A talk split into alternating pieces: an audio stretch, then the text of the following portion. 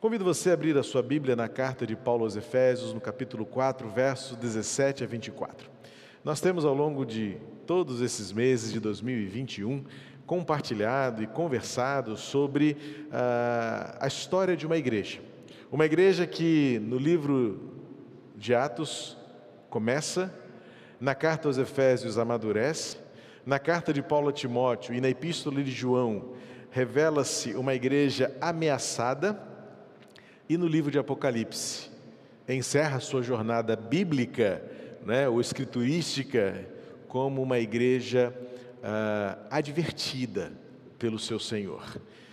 É, quando termina no livro do Apocalipse a, a história bíblica, a cronologia bíblica da igreja em Éfeso, o Senhor Jesus diz para ela: antes que seja tarde demais, volta ao começo de tudo. É por isso que em janeiro deste ano nós nos propusemos a estudar a história da igreja de Éfeso para extrair desta jornada como que numa radiografia, observando como nasceu, como cresceu, como sentiu-se ameaçada e foi perigosamente invadida pelo mundo, até que no final, advertida pelo Senhor Jesus, teve a oportunidade de, em arrependendo-se, voltar ao começo de tudo. O propósito desses estudos bíblicos que temos feito, e por certo iremos atravessar 2021 até 2022, porque nada mais precioso do que se debruçar sobre a palavra, sobre versículos e sobre textos específicos para aplicar ao nosso viver, ao nosso coração.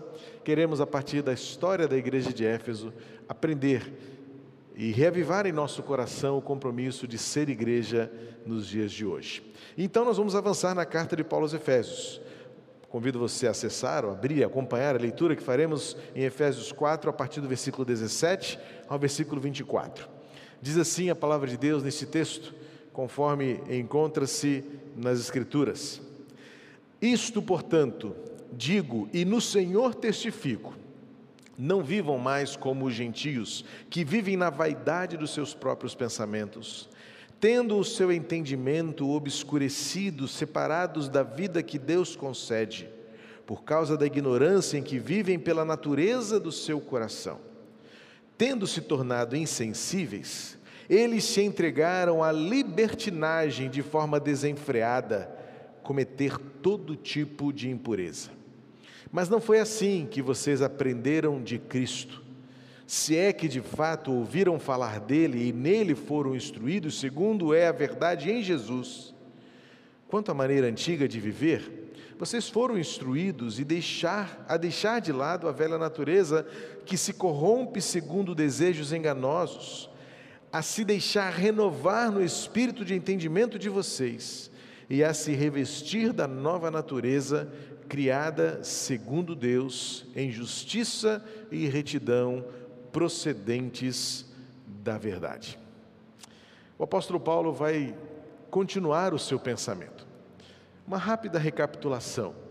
No capítulo 3 e 4, Paulo vai é, abordar o que é a essência da igreja, como a igreja se compõe, como a igreja se forma, como ela se estabelece e como ela funciona. No capítulo 3, Paulo vai falar sobre esta essência que mostra que somos feitos irmãos em Cristo porque a graça nos alcançou. O sentido que Paulo vai descrever no capítulo 3 é que a composição da igreja é por pessoas, homens e mulheres comuns, mas que nesta realidade de serem gente comuns, humanos como somos, sujeitos a falhas, a imperfeições, a esta diversidade, esta pluralidade de ser, somos unidos por um sentido da graça da cruz de Jesus em nós. Então, Paulo vai falar sobre esta composição.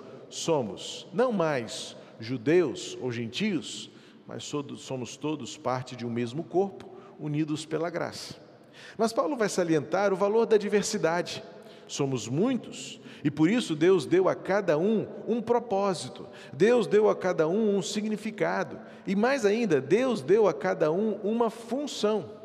Então, Paulo parte da unidade para falar desta essência diversificada, plural que é ser igreja, mas apela para que, mesmo sendo tão diferentes, possamos viver em unidade de propósito, cada um fazendo o seu papel, cumprindo a sua tarefa, observando o seu propósito, para que a igreja cumpra a sua missão.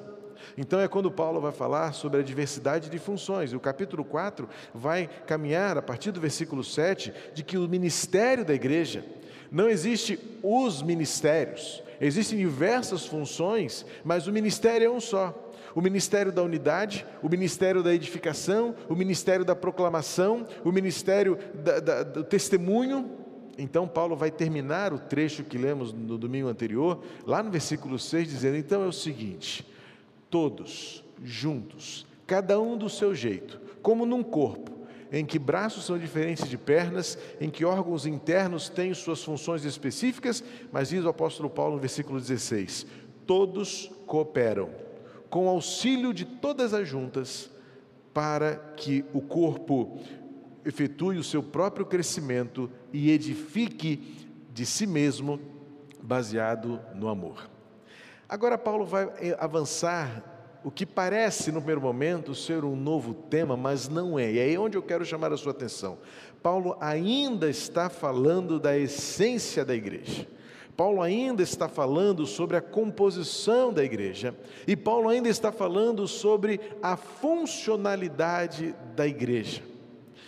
A ideia do versículo 17 continua o que Paulo acabou de dizer no versículo 16.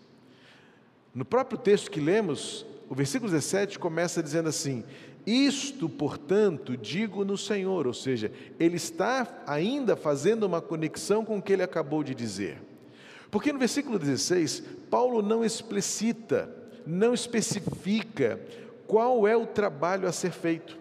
Uma igreja cresce realizando o teu trabalho, realizando o seu trabalho. Cada um de nós tem uma função.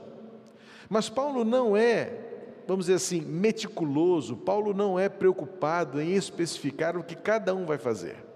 Até porque vamos ver mais adiante que Paulo entende que cada um tem a sua função, não existem funções melhores ou maiores do que as outras.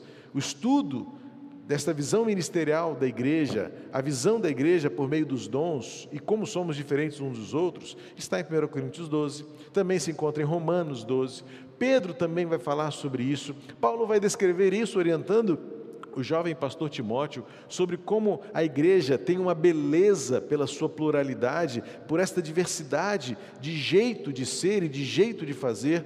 Então, Paulo não está preocupado aqui em especificar a não ser aquilo que ele disse lá no versículo 11. Sim, alguns são apóstolos, outros são pastores, outros são mestres, alguns são evangelistas.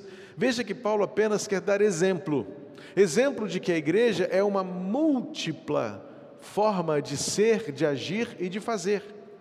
Mas parece-me que agora, e quando eu leio o versículo 17, Paulo aprofunda mais o conceito do que é este trabalho e qual é o maior dom que se realiza no meio da igreja, que não é necessariamente o que você faz, mas é o que você é e como você vive. O versículo 17, talvez na sua versão, ou na versão que você acompanhou de casa, a palavra com que Paulo desafia aquelas pessoas a agirem é andar. Não andem mais como os gentios andam. Na versão que eu li, que é a nossa versão do centenário, a tradução foi melhor aplicada porque este conceito de andar não é o dar passos, não é o caminhar sobre uma trilha. O conceito desta palavra na língua original que Paulo utilizou é o conceito amplo e integral de tudo aquilo que você é e de tudo aquilo que você faz. Por isso que a melhor tradução é vivam ou seja, os outros verão em nós a diferença que Jesus Cristo faz. Então, o dom que nós precisamos, acima de todo outro e qualquer dom prático, eu diria dom ministerial, eu canto, eu sirvo, eu ajudo, eu ensino, eu oro, eu intercedo, eu abro a porta, eu limpo uma cadeira, eu monto um som, eu, eu, eu, eu gerencio uma área, eu lidero um grupo, eu, eu manuseio um equipamento. Não sei o que você pode e deve fazer. Aliás, temos uma lista grande de oportunidades de serviço e como foi bom lançar para a membresia da igreja o desafio deste retorno e receber também de vocês de que forma vocês querem ajudar. São mais de 120 oportunidades que foram nos dadas de pessoas querendo se engajar em um ministério, em um trabalho que a igreja realiza, em uma função. Mas eu quero chamar a sua atenção para o fato de que a igreja não é aquilo que ela faz. A igreja é aquilo como ela decide viver. E viver é resultado daquilo que nós escolhemos ser. Então, o principal dom, e por isso a reflexão desta manhã, a partir desse trecho da carta aos Efésios, é lembrarmos-nos de que o principal dom que a igreja precisa é muito mais o dom da piedade, do exercício de uma vida cristã, do que uma capacidade de fazer alguma coisa. É claro que nós buscamos a excelência em tudo aquilo que somos e fazemos. É claro que nós queremos servir ao Senhor com o nosso melhor, com a melhor parte, com a melhor porção, com aquilo que reflete o nosso zelo, o nosso cuidado com as nossas tarefas, com a nossa responsabilidade, com o resultado desejado. Mas o que Paulo está dizendo, veja, qual é a lógica do raciocínio do apóstolo Paulo, segundo o texto que temos lido nos domingos anteriores? É que Paulo está falando que a igreja é uma composição de pessoas alcançadas pela graça. E por serem alcançadas pela graça, são desafiadas a viverem em unidade. Não existe, não deve existir no conceito do meio da igreja esta ideia já daquela época polarizada entre judeus e gentios. Eu sou judeu, você é gentil. Eu tenho minha tradição, você tem sua tradição. Eu tenho minha convicção, você tem sua convicção. Eu tenho minha ideia, você tem sua ideia. E nós somos irreconciliáveis. Paulo está tratando de uma polarização diferente da que nós vivemos hoje, mas Paulo está preocupado em mostrar para aquelas pessoas que acima de, antes de, e muito maior e mais importante do que suas tradições, suas convicções, suas ideias, suas preferências. Paulo está dizendo para aquelas pessoas que o que deve unir, o que se chama igreja, é a graça em Cristo, é o senso de unidade, de comunhão, pela eternidade e pelo testemunho. Então, Paulo está dizendo: a igreja é a reunião daqueles que foram alcançados e entregaram-se ao milagre da graça. E agora, não são mais diferentes, são juntos, diferentes dos de fora. E juntos, então, trabalham, cooperam para que o corpo cresça, para que mais pessoas conheçam este amor e para que este amor transborde por meio das nossas ações e agora, a partir do versículo 17, nesta lógica de raciocínio, Paulo está dizendo: então é o seguinte, para que tudo isso se torne realidade, é mais importante vocês serem, é mais importante vocês terem uma vida completa de identificação com Jesus, do que serem capazes de fazer alguma coisa. Por isso, piedade, é mais importante do que a capacidade. Sim, nós continuaremos zelando pela capacidade, pela capacitação, pela excelência, é, pelo zelo, por fazer o nosso melhor, mas o que eu quero destacar aqui é que Paulo está dizendo: sabe qual é o principal trabalho que vocês devem realizar? Sabe qual é a principal tarefa a ser desempenhada?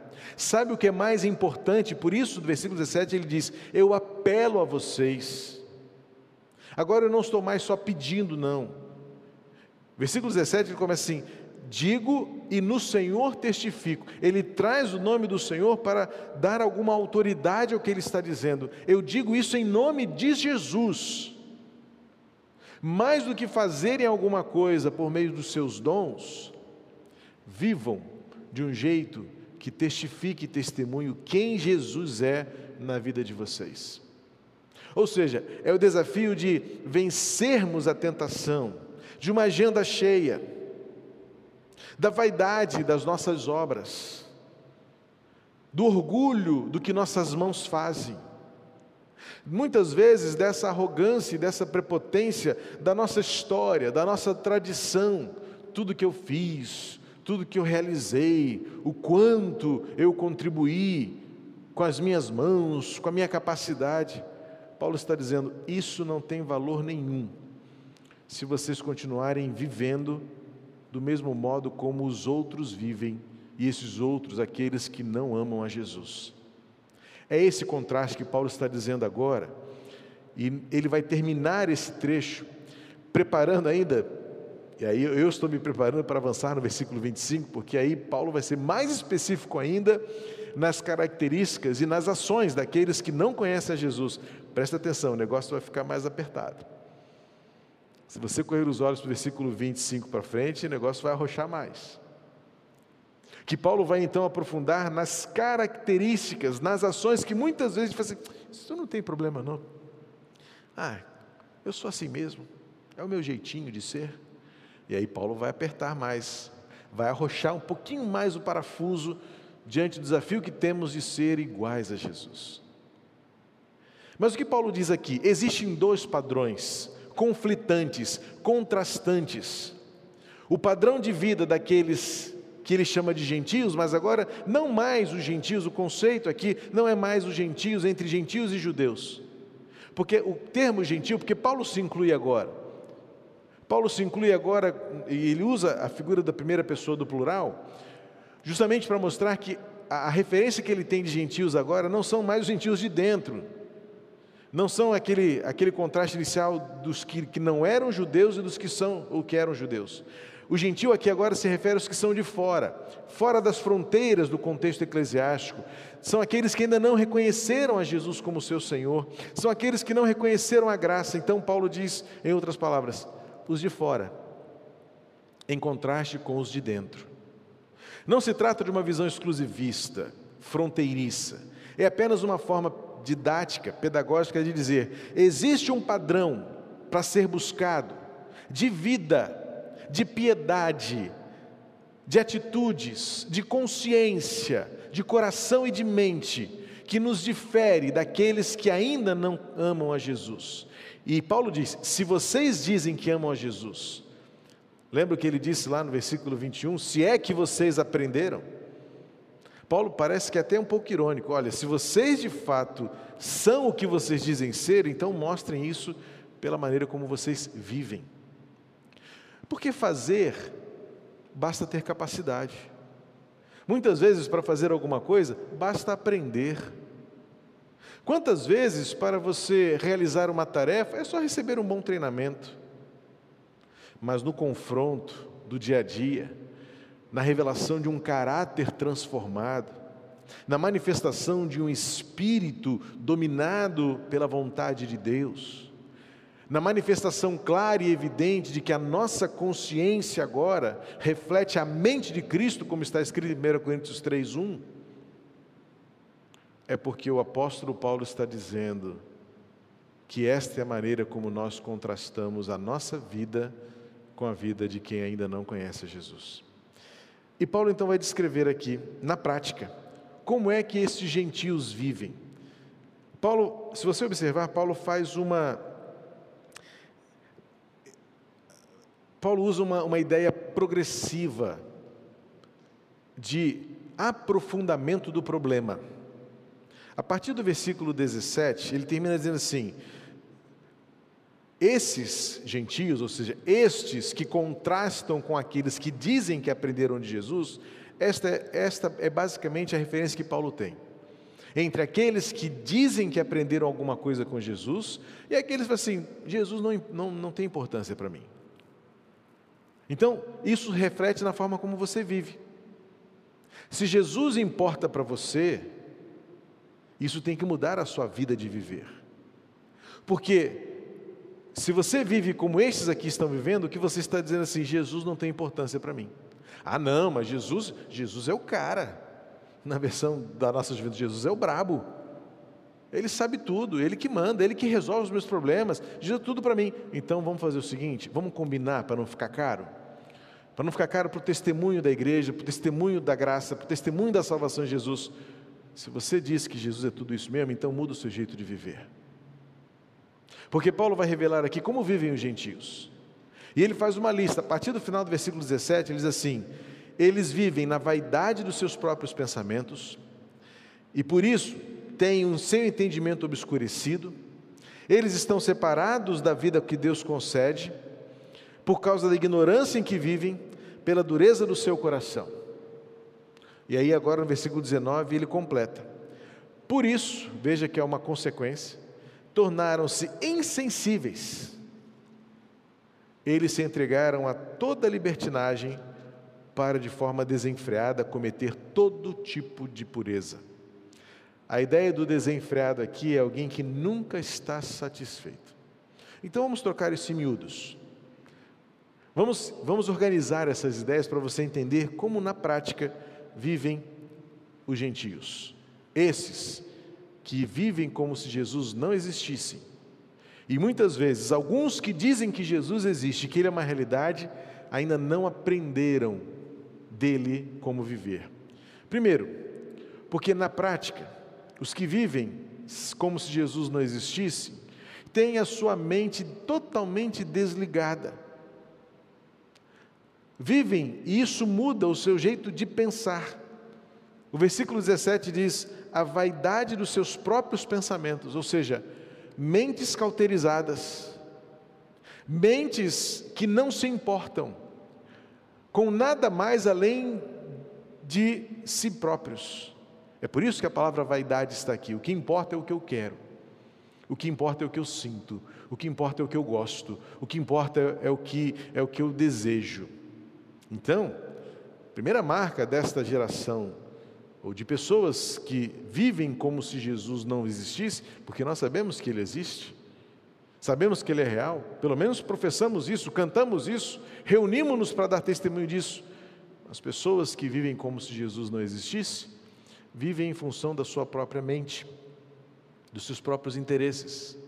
E o que isso resulta? Versículo 18: o seu entendimento está obscurecido e separados da vida que Deus concede. Isso interfere na alma, o vazio. Esse vazio que constantemente faz acender no coração do homem deste tempo, do ser humano deste tempo, assim: a vida não tem sentido, não tem valor, eu não me importo, não me interessa, viver não faz diferença.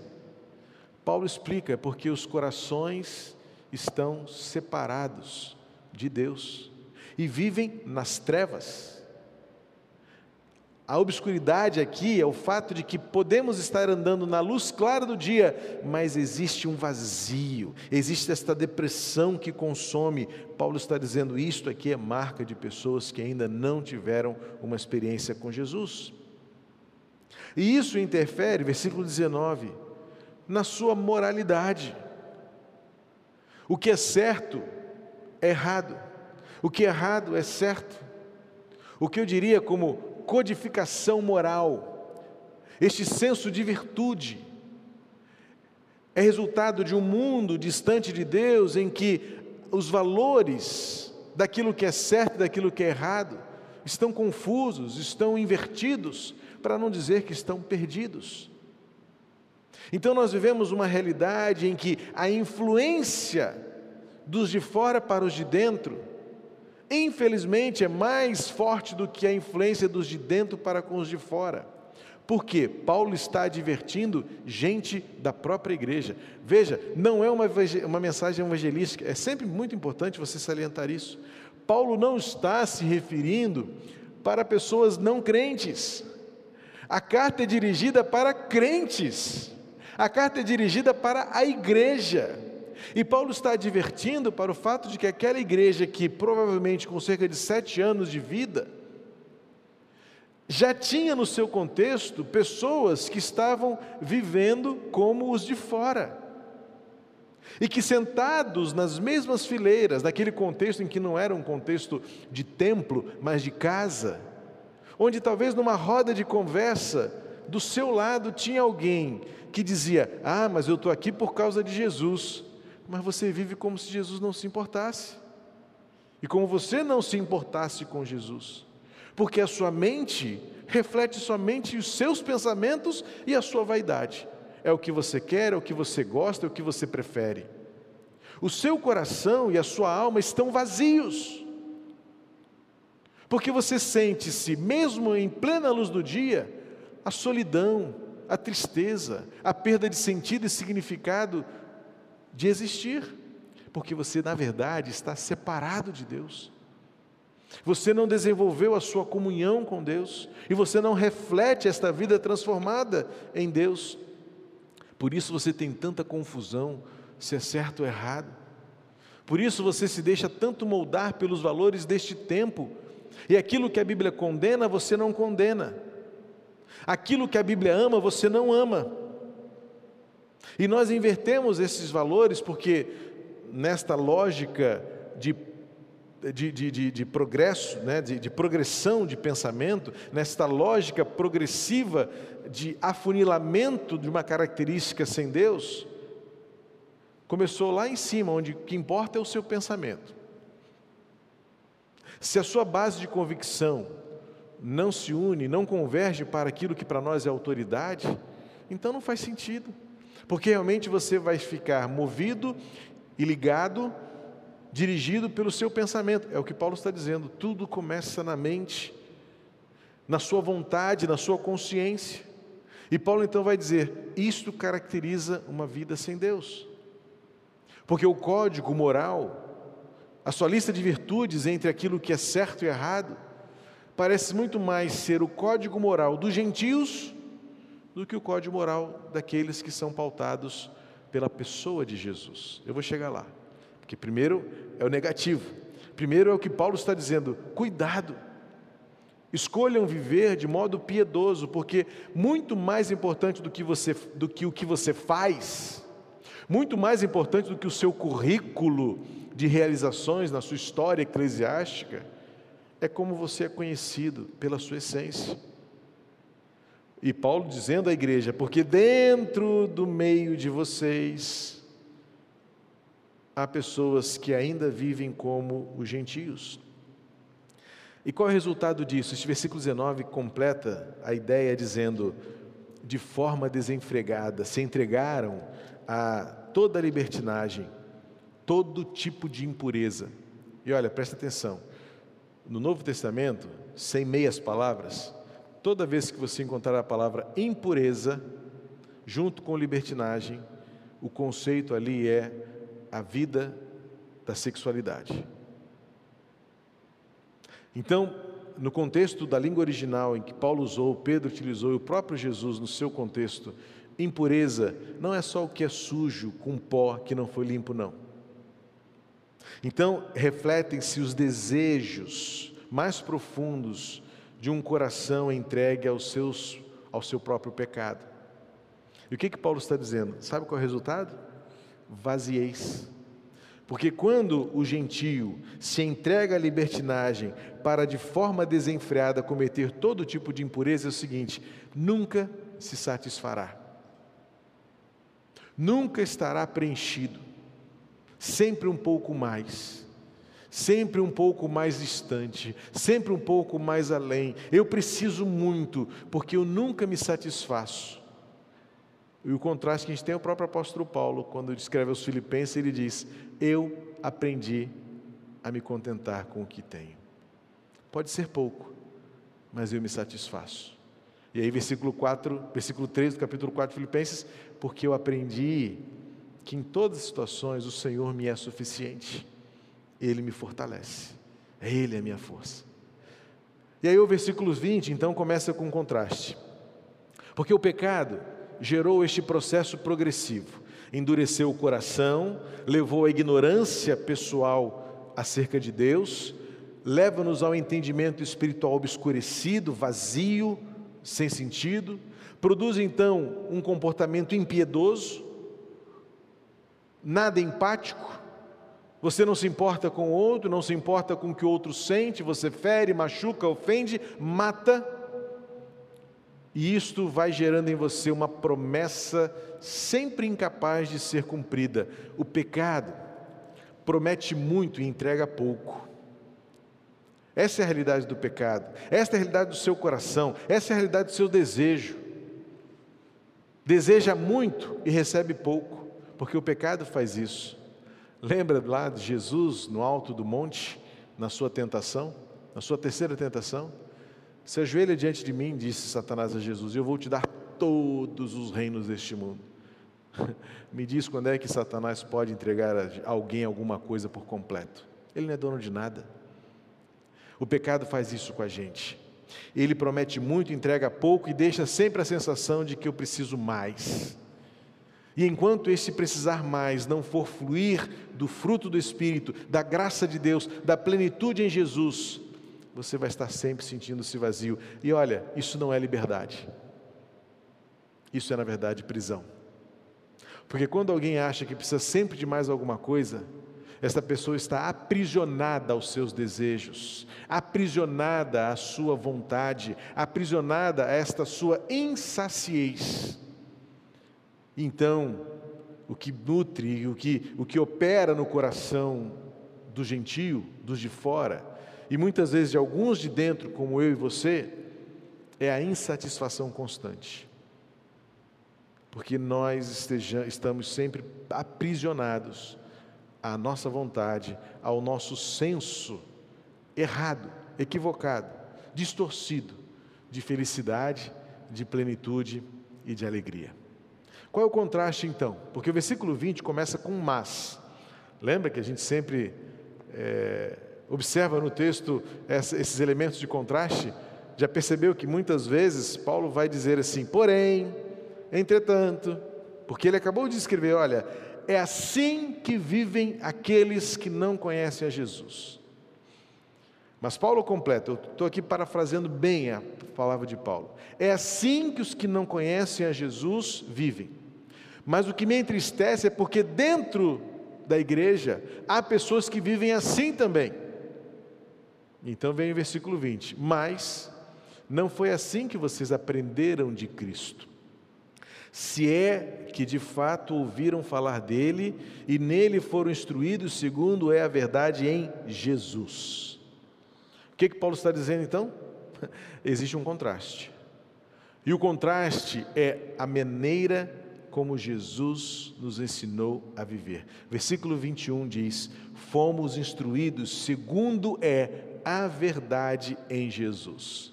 Agora presta atenção aqui numa coisa importante. É a única vez em que na carta aos Efésios o apóstolo Paulo usa a palavra Jesus. Como assim? É porque todas as outras vezes em que ele se refere ao nosso Senhor, ele usa a palavra Cristo. Todas as vezes. Eu fui pesquisar. Um, um, um autor me chamou a atenção para isso. Eu falei, mas tem certeza? Tem razão? Eu fui ver por quê. E todos concordam em mostrar que, de fato, curiosamente, no original é a única vez que Paulo usa a palavra Jesus, em contraste a tantas outras vezes que ele usa a palavra Cristo, que literalmente significa Senhor. É porque ele não diminuiu a autoridade de Jesus, mas desta vez ao invés de, de entronizar como Senhor na nossa vida aquela pessoa, a nossa verdade, Paulo quer agora enfatizar o Nazareno, o homem,